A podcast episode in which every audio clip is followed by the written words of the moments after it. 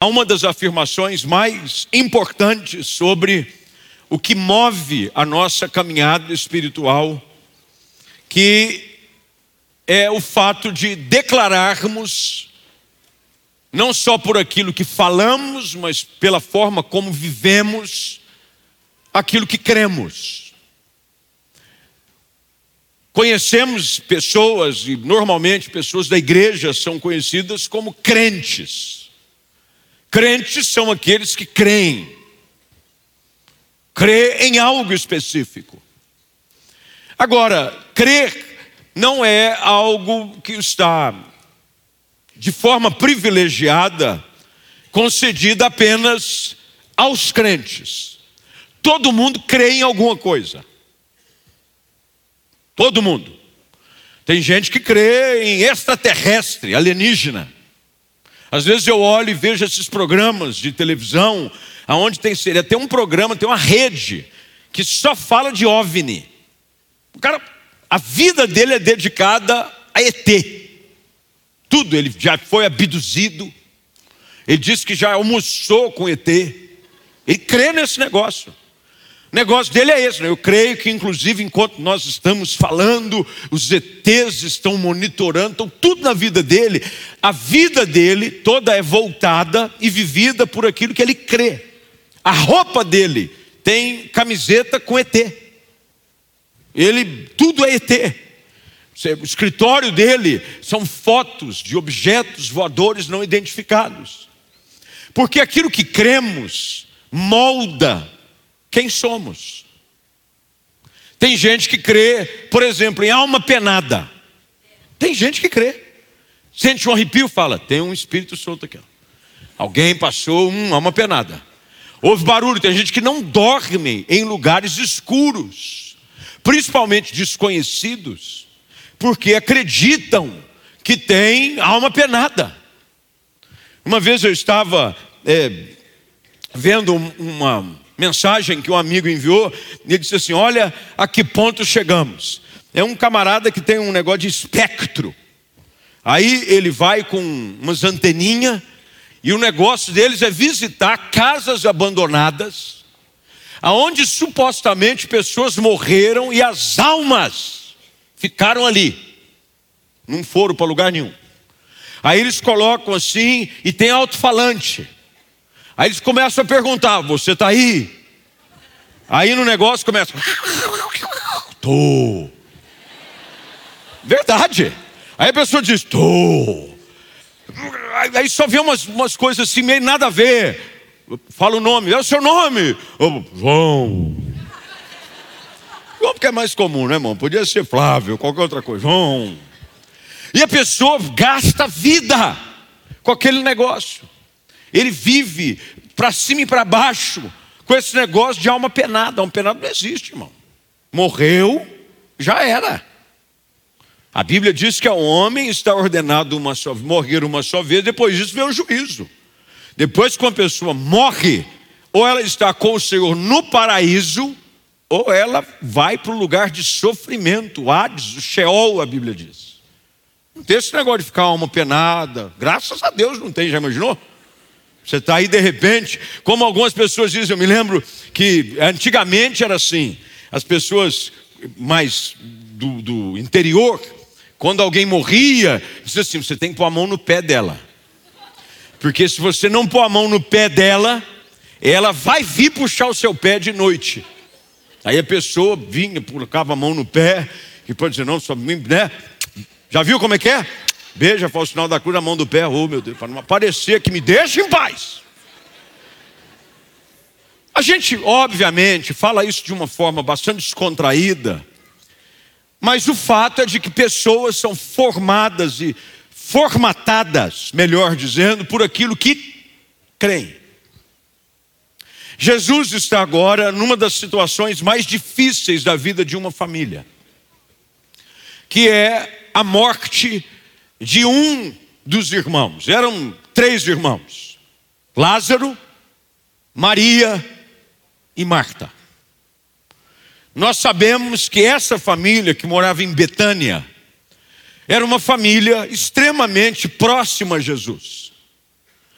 Tanto é de que, se você ler o capítulo todo, você vai ver de que a maneira como se expressa a relação de Jesus com essa família era de amizade e amor.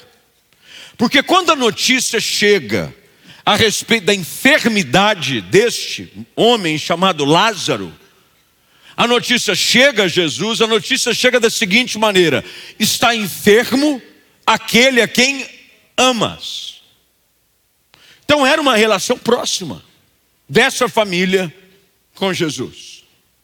Mas a enfermidade chega e ela leva ao ponto da fatalidade. Lázaro morre. Jesus demora um pouco, pelo menos dentro do conceito das irmãs de Lázaro, para chegar. Porque às vezes nós temos esse conceito de que Jesus está demorando um pouco. Você já teve essa impressão? Poxa, Jesus está demorando. Eu, parece que ele não está percebendo quão difícil a situação está se tornando o quanto a situação está se transformando mais complicada, e a gente vai achando que Jesus está demorando. Mas Jesus nunca demora, Jesus nunca chega mais cedo, Jesus nunca chega mais tarde. Jesus sempre chega na hora certa. E Jesus já sabia o que ele ia fazer. Tanto é que ele demora mais dois dias para ir, e quatro dias depois, que Lázaro já estava morto, Jesus chega, mas já de forma antecipada, ele havia avisado os discípulos: Eu vou despertar meu amigo Lázaro. Ele já sabia que Lázaro estava morto.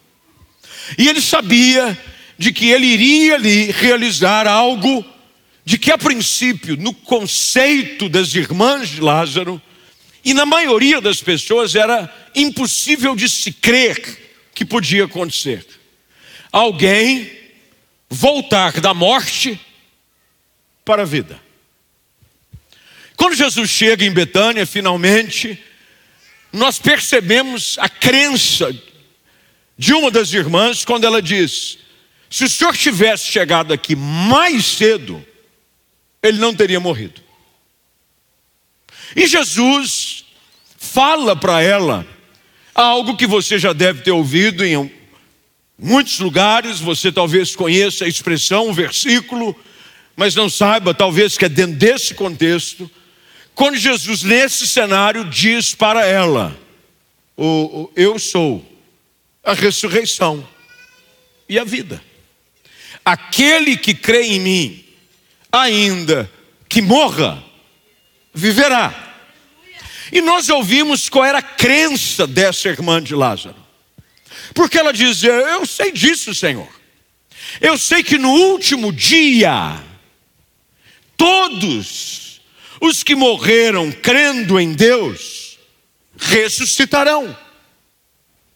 E você percebe aqui nessa afirmação da irmã de Lázaro a maneira como ela definia a sua crença.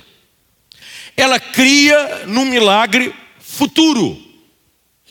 Ela cria de que no final algo ia acontecer, mas naquele momento em que viviam a crise e o problema, não tinha mais o que fazer.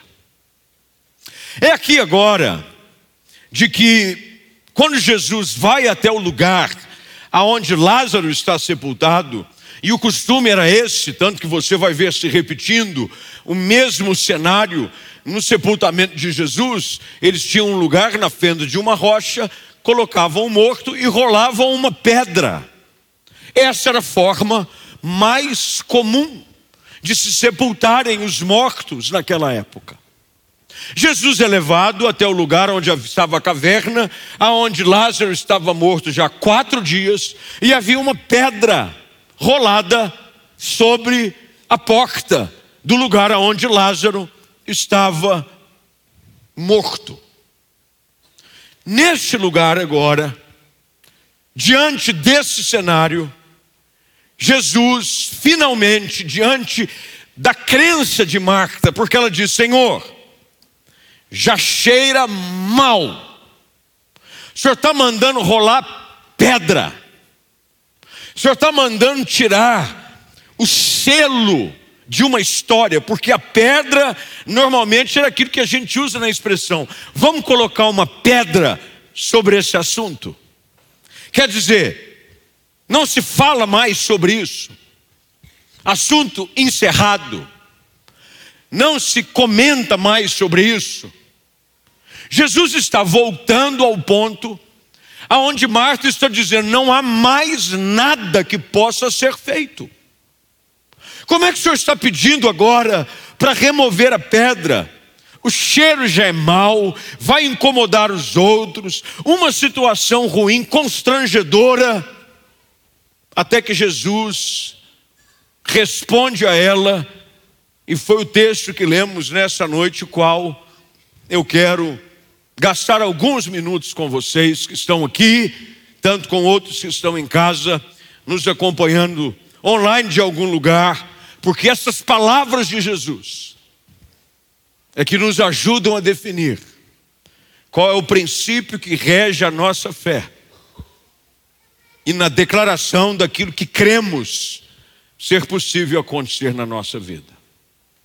Jesus agora diz para ela. Versículo de número 40. Jesus responde, ele diz: Eu não lhe disse. E eu queria que você parasse aqui um minutinho. Jesus está apenas aqui lembrando a Marta o que ele já havia dito. E a crença, a nossa fé, aquilo que fundamenta o que cremos, ele está baseado literalmente naquilo que nós conhecemos. Paulo escreve aos Romanos: Como ouvirão se não há quem pregue? Como crerão se não há quem lhes anuncie? Portanto, você não pode crer em algo que você não sabe. Esse é o motivo que tem muitas pessoas que acham que as situações da vida não tem como mudar. Não é porque elas não querem crer, mas porque elas ainda não aprenderam e não conhecem o que Deus é capaz de fazer. A nossa falta de conhecimento, e a Bíblia fala sobre isso, o povo peca porque lhes falta conhecimento. A fé vem pelo quê? Ouvir a palavra de Deus. Por isso que é importante você estar num culto, você ler a palavra, você ouvir mensagens, porque quanto mais você recebe informação da palavra, mais conhecimento vai trazer libertação para você crer diante de situações que parecem não haver possibilidade de mudança. Jesus vem aqui e diz para Marta: Eu já não lhe disse. E nós não encontramos aqui em nenhum outro momento, é, Jesus dizendo para ela, em nenhum outro ponto, sobre crer que Deus revelaria a sua glória para ela. A única coisa que nós lemos é no verso de número 25, em que Jesus diz: Eu sou é a ressurreição e a vida, quem crê em mim, mesmo depois de morrer, viverá. Você crê nisso, Marta? Ela disse sim, eu creio. Eu creio que o Senhor é o Cristo, é aquele que veio ao mundo, e em seguida voltou para casa e chamou os outros. Mas a gente não vê aqui Jesus dizendo para ela em nenhum outro momento, pelo menos não desse contexto, do capítulo 11, aonde Jesus diz sobre ver a glória dele. O que, que nós aqui podemos imaginar, e veja, aqui é apenas algo que nós imaginamos no texto. Lembre que eu disse que este era um lugar de constante presença de Jesus. Jesus passava por Betânia algumas vezes. E não há dúvida de que todas as vezes que Jesus estava com Lázaro, com Marta e com Maria, ele falava a respeito das coisas do reino. Jesus gastava tempo falando sobre os princípios da palavra, os princípios do reino, porque ele sabia de que quanto mais revelação, muito, quanto mais conhecimento sobre a palavra de Deus, mais as pessoas poderiam crer. O que Jesus está dizendo para Marta e o que nós precisamos entender hoje à noite, pela ação do Espírito Santo, é de que eu preciso me lembrar daquilo que Jesus já disse a respeito da minha vida, a respeito da minha história, a respeito da minha família, a respeito de tudo que eu sou em algum momento da minha caminhada. Nós não podemos ignorar revelações, palavras de Deus que são liberadas sobre a nossa vida durante a nossa caminhada, porque em algum momento elas precisarão ser acionadas na nossa vida. Tem coisas que às vezes nós ouvimos num culto e você diz assim: ah, essa palavra não serviu para mim. Mentira. Toda palavra tem um propósito. Talvez ela não tenha razão de existir naquele momento, mas haverá uma situação na qual Deus já revelou algo a você lá atrás, que você precisará voltar e se agarrar a essa palavra para sobreviver no momento que você está enfrentando. Porque há momentos da sua jornada de que não há uma revelação fresca, nova, momentos de silêncio Momentos em que você está atravessando um vale, um vale de luta, de morte, de portas fechadas, em que você não ouve uma palavra, não ouve uma revelação, não tem uma visão, nada de Deus, mas há uma revelação já liberada sobre a sua vida lá atrás. Promessas que foram liberadas lá atrás. Olha o que Jesus está dizendo: eu não lhe disse, eu já disse para você. E aqui fica a pergunta que eu quero liberar sobre a sua vida: O que Jesus tem dito a você? O que Jesus tem dito a você na sua caminhada até aqui? Eu preciso aprender de que a minha crença é baseada naquilo que é revelado sobre a minha vida. Jesus tem dito coisas para você. Jesus tem liberado promessas sobre a sua vida. Jesus tem falado com você em alguns momentos em oração, no secreto do seu quarto, quando você fecha a porta, quando você ora e não faz sentido nenhum, e de repente Deus vem e libera uma palavra e visita você e diz: Eu vou te abençoar, seus filhos vão vir para a igreja, eu vou abrir porta, mas o cenário parece dizer: Não faz sentido. Jesus lembra Marta de algo que ele já havia falado antes. Quais as palavras que o Senhor tem falado a você em minhas as circunstâncias que você tem enfrentado? Jesus diz para Marta: Eu já não lhe disse. Às vezes eu fico imaginando pessoas que vêm já no tempo e no curso dos anos ouvindo as Escrituras. Nós dedicávamos crianças aqui e eu citei o fato de ter sido criado dentro da igreja histórias e conhecimentos e versículos bíblicos que a princípio eram simplesmente algo bonito, inspirador, mas que em um momento da minha vida não faziam sentido. Parecia que fazia sentido na vida do outro, mas não na minha. Quando se falava de socorro no tempo da angústia, eu dizia, bem, eu não sei nem o que é angústia. Quanto mais do que é socorro no tempo da angústia.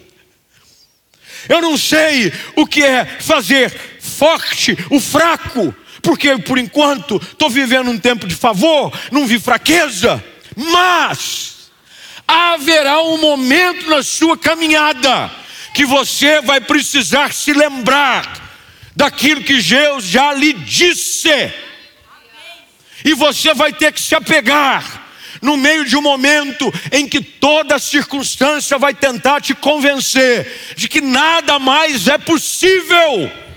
E Jesus vai dizer: Eu já lhe disse antes.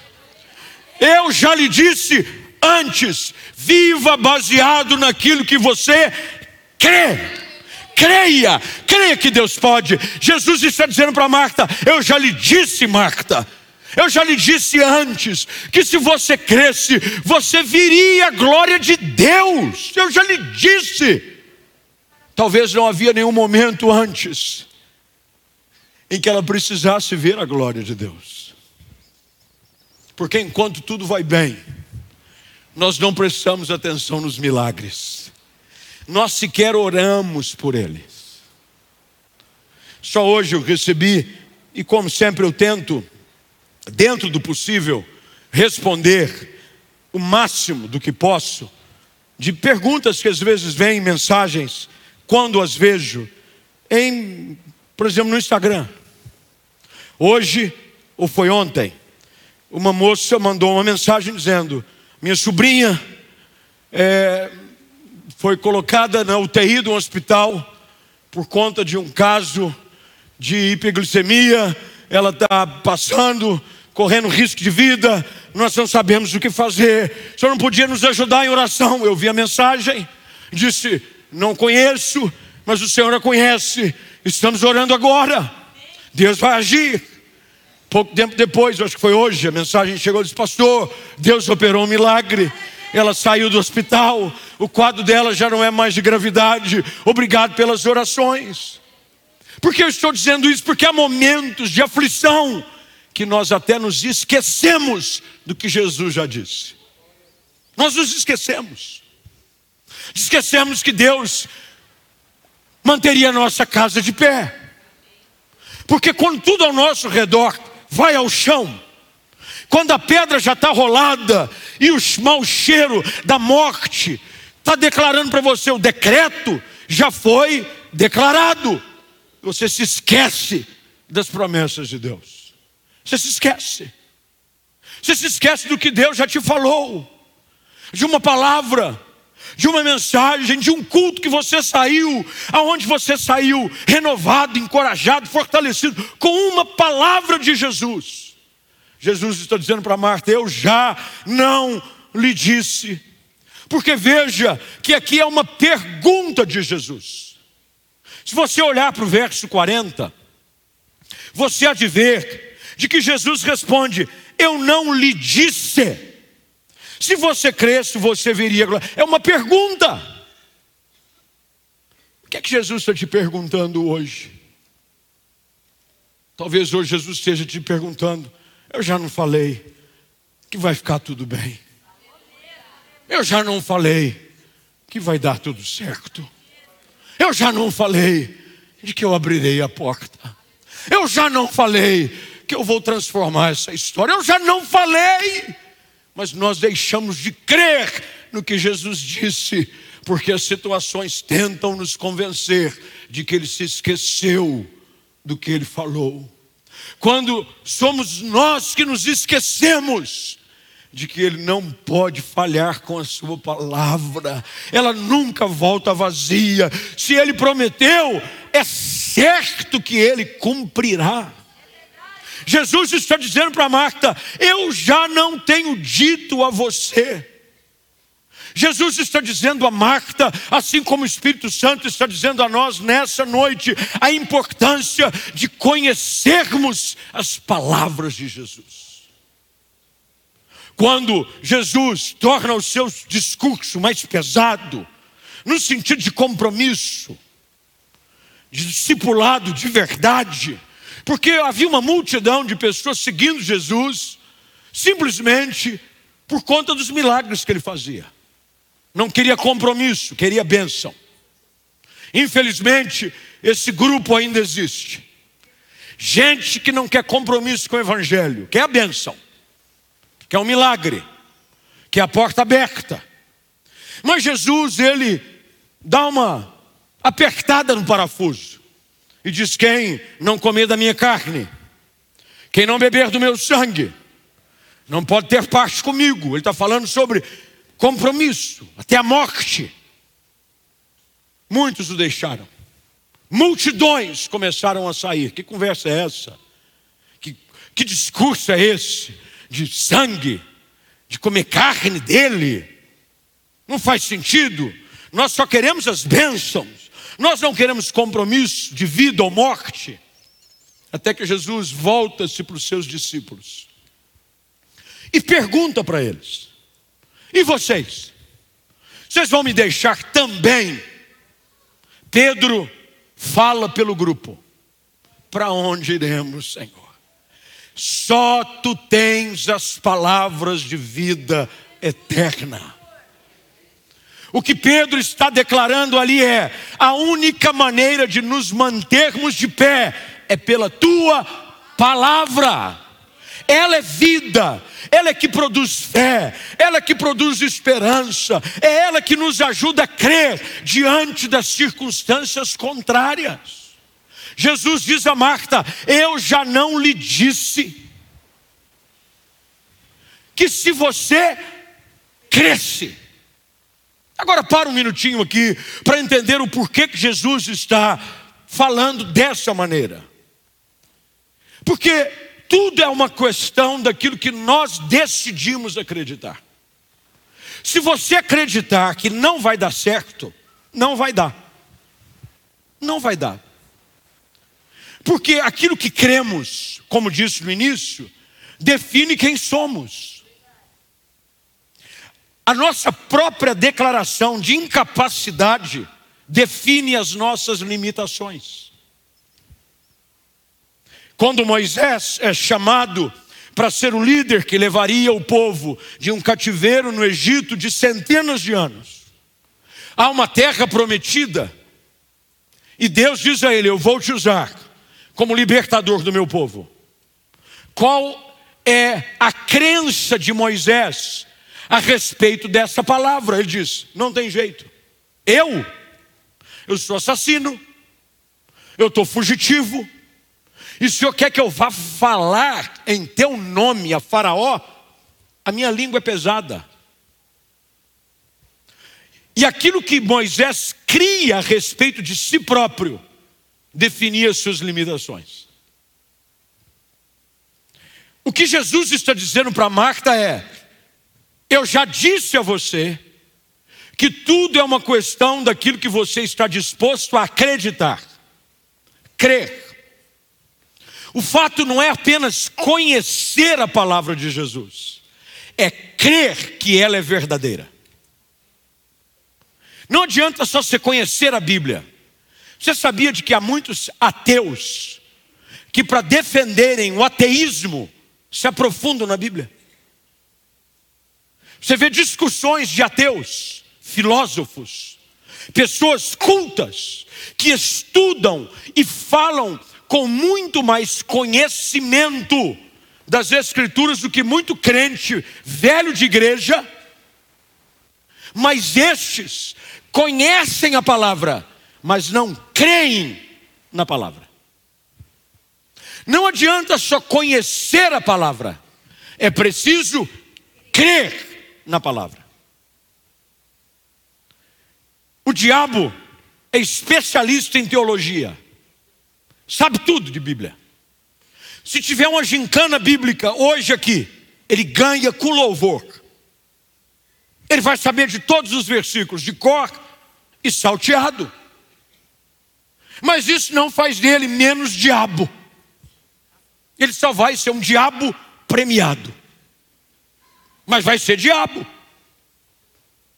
Muita gente conhece a Bíblia, mas não crê. Sai de um culto como esse, ouve uma palavra, vem toda semana, o Espírito Santo fala ao seu coração com uma palavra viva, poderosa, uma palavra rema, revelada. Ele diz: Ah, mas será que isso vai acontecer mesmo? Ah, mas não sei não, hein? É, está escrito, mas eu não sei se é isso que está escrito, envolve a minha vida. Jesus está dizendo para Marta: Eu já lhe disse que se você crer, não é só conhecer, é crer. Eu preciso crer que tudo que está escrito na palavra é para a minha vida. Tudo que está escrito nesse livro envolve você. Deus não tem promessa para alguns nessa palavra, Deus tem promessa para todos. Tudo está escrito nesse livro, foi escrito como revelação de Deus para a sua vida. A salvação é um benefício alcançado no Calvário para todos, todo aquele que nele crê.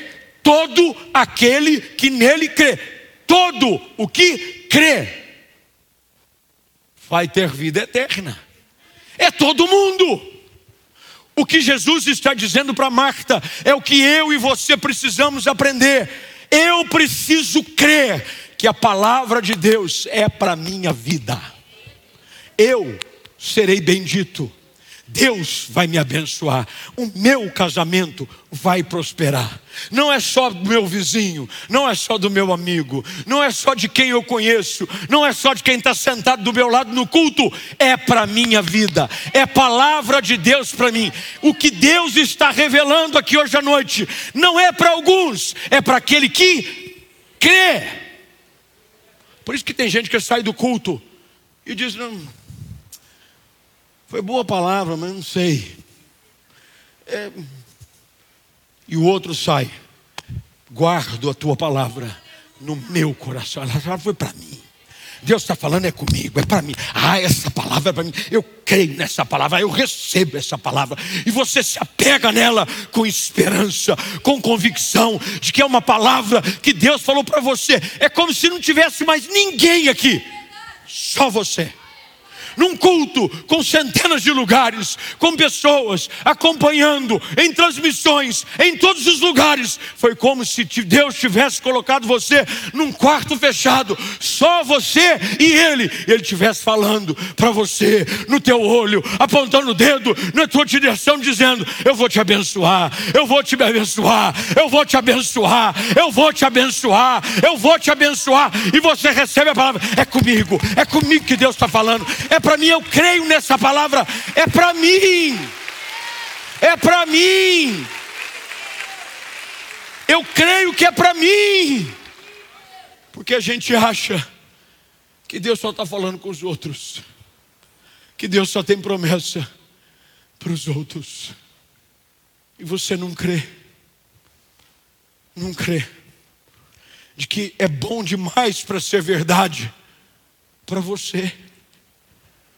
Ah, isso pode acontecer na vida de qualquer pessoa, menos na minha, menos na minha.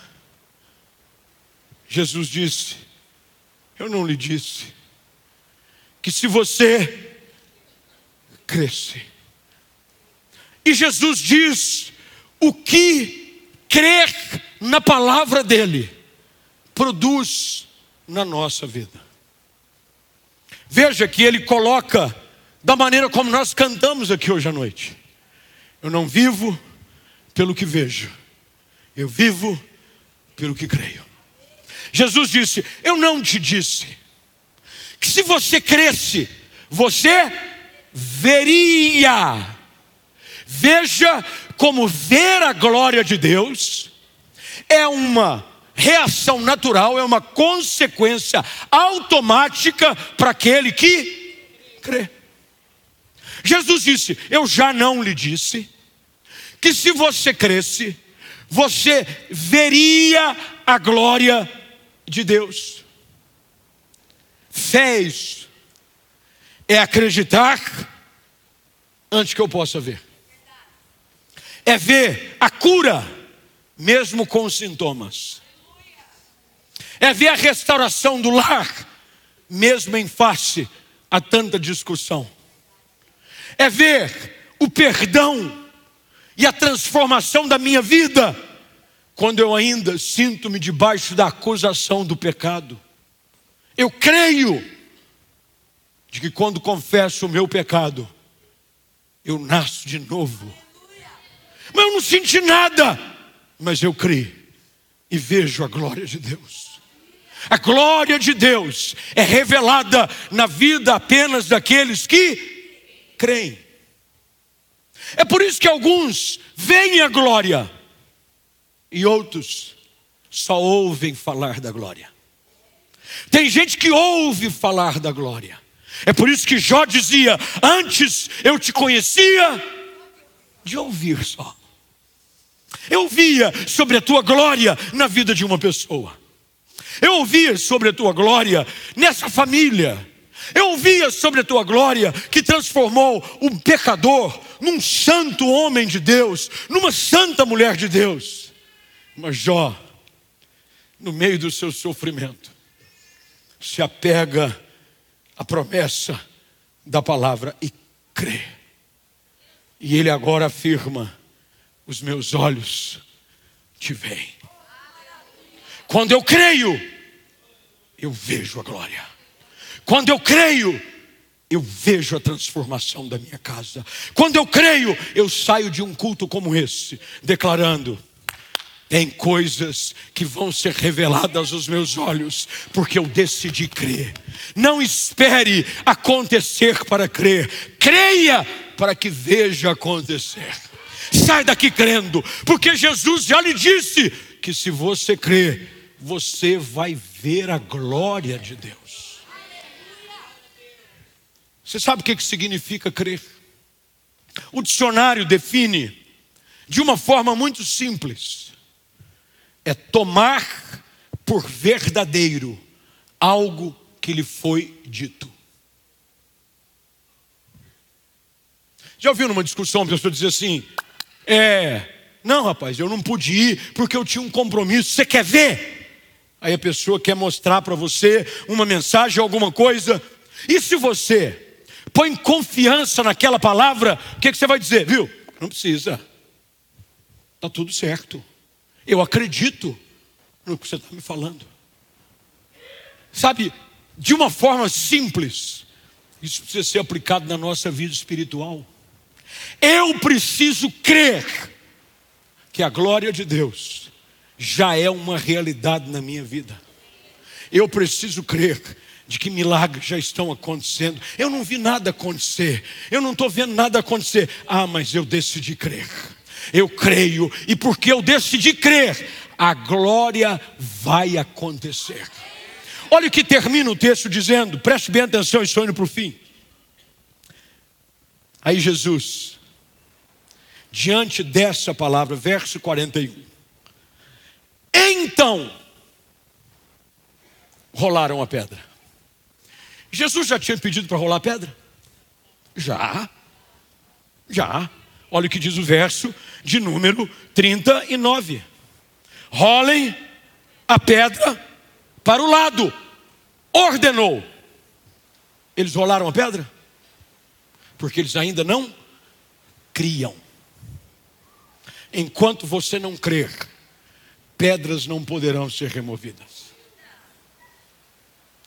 A tua limitação do que crê te impede a remover pedras para te colocar diante do milagre da restauração, da ressurreição, da mudança de vida.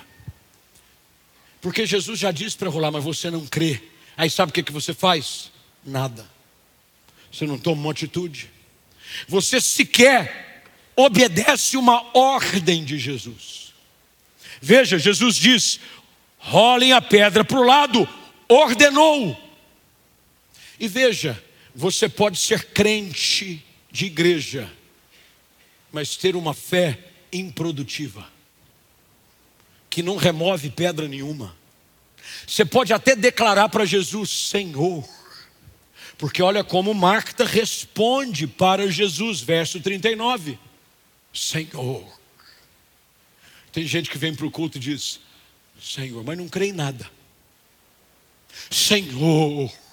E Jesus já disse: rola pedra. Senhor. Não, eu sou crente, mas. Não, eu creio, mas. Aí Jesus vem hoje à noite e diz para você: eu já não te disse.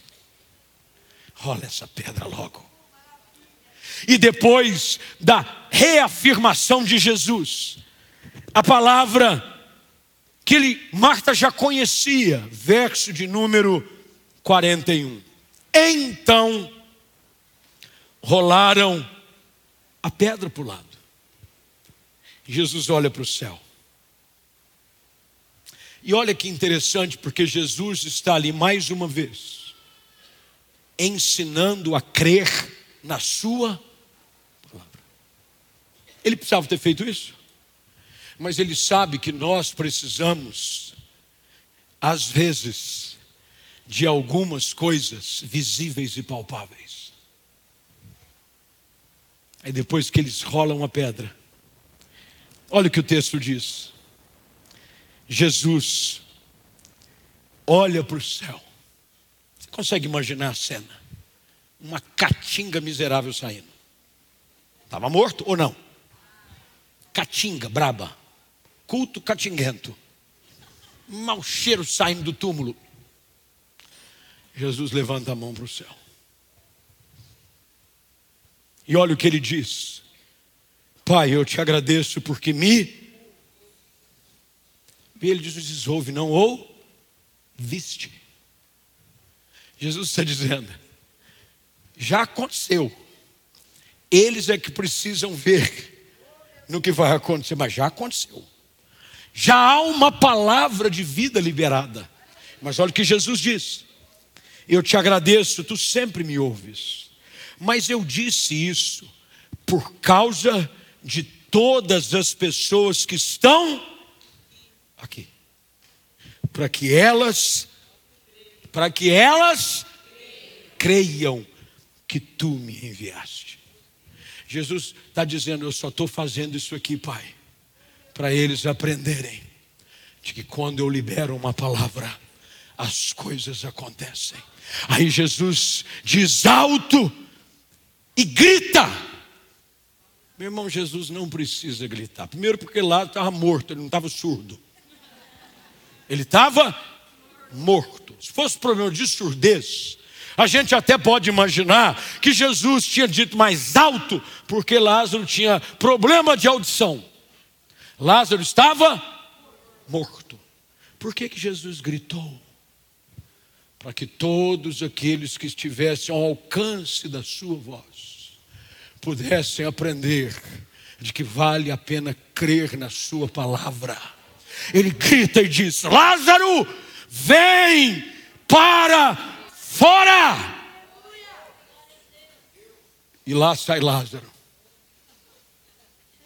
todo enfaixado.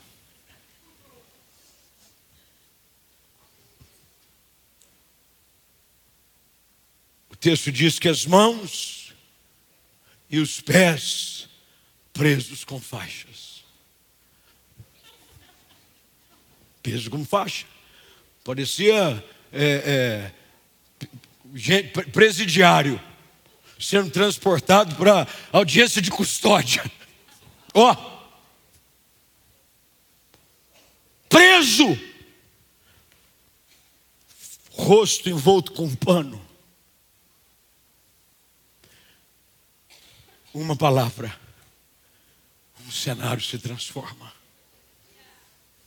E aí Jesus agora diz para eles, fica de pé para a gente terminar. Jesus diz para eles: desamarrem as faixas. Desamarrem as faixas. Sabe, às vezes, há algumas coisas que limitam aquilo que Jesus quer fazer na sua vida. Veja, Jesus faz o que só Ele pode fazer, que é trazer vida ao que está morto. Mas Jesus deixa claro nesse texto de que a responsabilidade de quebrar as amarras com aquilo que estava ligado a um ambiente de morte, para que você possa seguir em direção a um novo tempo, é responsabilidade sua. Jesus não vai lá desatar nó de ninguém, porque Ele é o Deus da vida, e Ele traz vida a um ambiente de morte. E hoje à noite Ele está dizendo para você: Eu já não te disse que se você crer, você vai ver minha glória. E Jesus hoje está gritando alto aqui para você ouvir: Vem para fora. Mas diante desse cenário em que você às vezes sai de um culto como esse, todo amarrado, e você está esperando com que Jesus te desamarre, com que ele quebre as faixas da opressão, dos vínculos, da vida velha. E Jesus está dizendo: desamarre ele. Vocês que disseram, porque quem foi que enfaixou Lázaro? Provavelmente a sua família. Eles preparavam seus mortos. O que Jesus está dizendo para Marta, para Maria, para os amigos, é: vocês que disseram e amarraram dizendo que não tinha jeito, pode desamarrar. Porque eu cheguei para dar a vocês uma nova vida. E você precisa desfazer o que você fez. Desfazer um decreto de morte, desfazer um decreto de fracasso, desfazer um decreto de que não há esperança para o seu amanhã.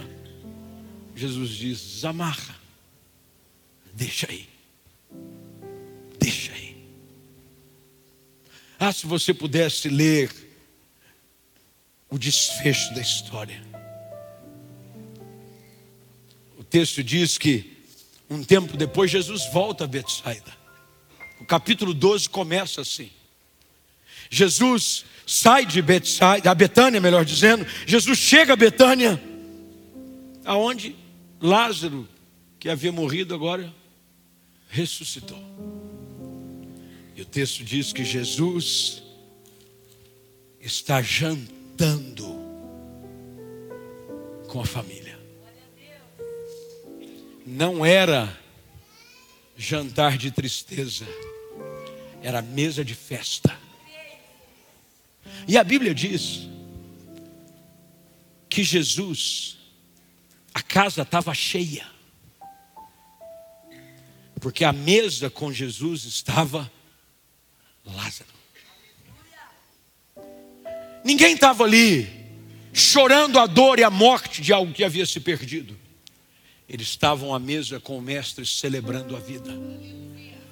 O que antes estava morto e agora havia ressuscitado, estava sentado do lado de Jesus. E a Bíblia diz que os outros vinham ver. Cadê o cara que morreu quatro dias, chegou a cheirar mal, mas agora está jantando com Jesus? A glória de Deus. Sabe o que, que Maria e Marta estão vendo, os amigos aqui? A glória de Deus. Você vai ver a glória de Deus. Tem mesa preparada para você. O salmista diz: Ele prepara uma mesa na presença dos meus inimigos. Mesa preparada, mas você precisa crer hoje à noite. Crê que o teu melhor tempo começa hoje, você precisa crer. Que os teus pecados são perdoados em Jesus, você precisa crer. Que Jesus vai mudar a sua história, mas você precisa crer de que no lugar de um ambiente aonde ouvia-se falar Betânia, Betânia é o lugar onde o amigo de Jesus morreu. Não. Betânia é o lugar aonde o amigo de Jesus ressuscitou. A tua casa, a tua história não vai ficar conhecida como história de fracasso, de tristeza. A tua história vai ficar conhecida como um lugar de milagres, jantar de festa, mesa e banquete, aonde você vai sentar ao lado de Jesus. E eu fico imaginando a conversa de Lázaro com Jesus. Ô oh, Jesus, eu estava assim, sem nada, de repente eu ouvi uma voz. Eu falei, mas eu estou morto, mas como é que pode ser? Mas eu reconheci a tua voz. E ao reconhecer a tua voz, meu corpo sem vida começou a reviver. Os pulmões que já estavam sem ar, de repente se inflaram de novo. O sangue no corpo que já havia parado, mesmo você já imaginou que é a ressurreição de um corpo quatro dias depois? Um ambiente onde havia mau cheiro, começa a exalar o cheiro da vida. Eu peguei bebês no colo, já viu que gostoso, bebezinho? Bebê fica cheiroso o tempo todo, a pele do bebê cheira gostoso, cheiro de vida. Porque Jesus declarou uma palavra. E Marta, sua irmã e os demais decidiram crer. Eu queria orar com você hoje à noite. Você vai fechar os seus olhos, vai curvar a sua cabeça. E eu quero te fazer uma pergunta antes da gente ir embora. O que, que Jesus já lhe disse? O que, que Jesus já te disse? Ele já não te disse que se você confessar os seus pecados, Ele é fiel e justo para perdoar os teus pecados e te purificar de toda injustiça. Ele já não te disse isso. Ele já não te disse que se você crer, Ele vai mudar a sua história, Ele vai transformar a sua casa, Ele vai restaurar a sua família. Ele já não te disse. O que você está esperando para crer? Porque enquanto você não crê, você não vai ver a glória dele. E glória é a plenitude do resplendor do plano de Deus para a sua vida. Você que ouviu essa palavra, e você que ouviu essa palavra, mas decide crer nessa palavra, que ela é vida para você. E você está disposto a crer que hoje começa um novo tempo na sua vida, onde a glória do Senhor vai ser revelada. Eu quero orar com você. Se Deus falou com você, e você hoje crê que Jesus tem poder para perdoar os seus pecados, não importa o que você tenha feito, não importa a quantidade de coisas que você se sinta condenado e debaixo de acusação, mas você crê hoje que Jesus morreu na cruz pelos seus pecados. E ele ressuscitou ao terceiro dia para te dar uma nova vida. E você crê que você hoje pode sair daqui, não mais debaixo de acusação, mas liberto. Se você é uma dessas pessoas, eu quero orar com você. Aí onde você está. Vou pedir para que você levante uma das suas mãos ao céu, dizendo: Eu creio, pastor. E hoje eu entendi o que é o Evangelho. Não é o que eu sinto, é o que eu decido acreditar. E se você levantou uma das suas mãos, pede licença, deixa eu orar com você, vem para cá. Você não sabe a alegria que eu tenho de poder orar com você, vem para cá. Você levantou a sua mão, vem aqui para frente. Mas não demora, não, nosso tempo ultrapassou um pouquinho do nosso horário. Mas eu vim com tanta vontade de pregar essa palavra, para você entender de que a tua vida hoje vai ser transformada por aquilo que você decide crer. Não é o que você vai sentir, é o que você decide crer. Você decide crer que Jesus morreu na cruz pelos seus pecados. Crê, crê, você decide crer que hoje os seus pecados são perdoados em Jesus e que você é nova criatura e de que as coisas velhas já passaram, tudo se fez novo. Você decide crer. Eu já não te disse isso. Que não importa o que aconteceu, ainda que os teus pecados sejam como a escarlata eu os tornarei mais alvos do que a neve. Eu tenho dito isso. Eu tenho dito que eu vou mudar a sua história. Que não importa o que passou, que eu tenho o poder de começar algo novo na sua vida hoje à noite. Eu estou te dizendo isso, mas você precisa crer para ver a minha glória. Se Deus falou com você, você está em casa me acompanhando através desse culto online. Deus te encontra aí nesse quarto, nessa sala, dentro de um carro. Eu não sei como é que você tem acompanhado essa palavra, mas Deus hoje está dizendo: você você precisa escolher crer naquilo que eu já disse sobre a sua vida. Hoje é noite de salvação, hoje é noite de novos começos para você. Hoje tudo se faz novo, porque você decide crer. Eu decido crer, eu decido crer, eu decido crer, eu decido crer.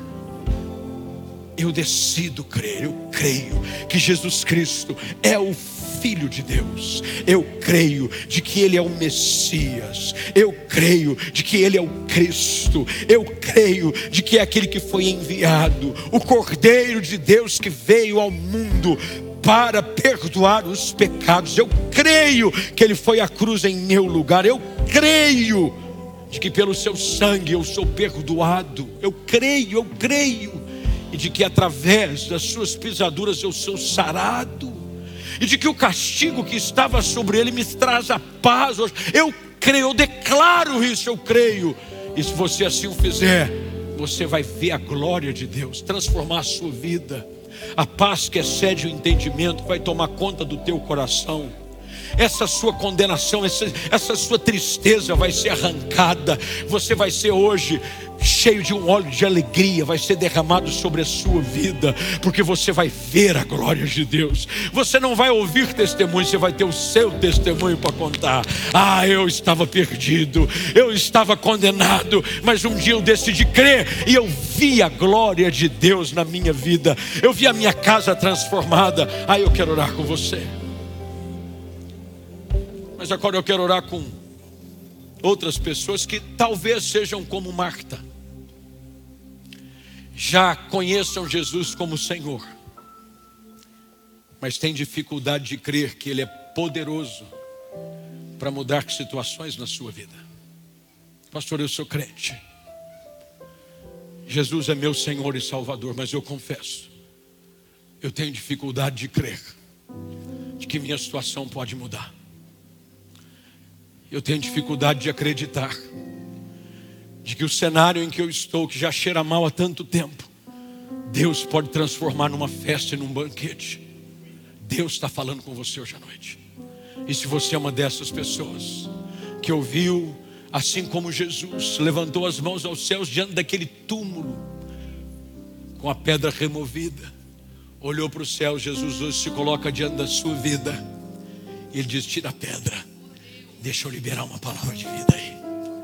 E Jesus hoje está gritando para você, para aquilo que você julga, está morto, sepultado há muito tempo, o seu Lázaro. Algo que você diz não tem mais jeito, Senhor. Já cheira mal. Se você é uma dessas pessoas, eu também quero que você saia do seu lugar. Você vai vir aqui à frente agora. Vem para cá.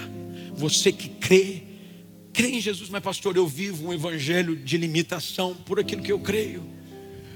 Tem muita gente que diz assim: ah, pastor, eu, eu sou muito, sabe, é, a minha, eu, eu sou muito racional. Ah, eu, eu, sabe, às vezes as coisas para mim não faz sentido. Jesus colocou você diante dessa palavra hoje à noite. Você que está em casa me acompanhando, você chama Jesus de Senhor, mas não crê naquilo que Ele é capaz de fazer. Marta diz: Senhor, mas que Senhor é esse que não é Senhor da sua história, não é Senhor sobre a situação que você está vivendo, que você não crê naquilo que Ele diz? Jesus está falando com gente aqui, com famílias, com pessoas que precisam hoje vir aqui à frente dizer: Eu creio hoje que diante desse túmulo vai ter vida, e que ao invés de terminar diante de um túmulo selado, com uma lembrança de algo que aconteceu, tem banquete à minha espera. Eu vou cear na presença do Senhor, e a minha casa vai ser testemunho da glória de Deus. Todos virão ver o que Jesus fez na minha casa, na minha vida. Todo mundo vai ver a glória de Deus na minha vida. Se Deus falou com você, vem para cá. Você que veio aqui à frente e está entregando a sua vida ao Senhor. Eu quero que você repita uma oração comigo, simples, rápida mas poderosa. Se você a fizer crendo naquilo que você vai dizer.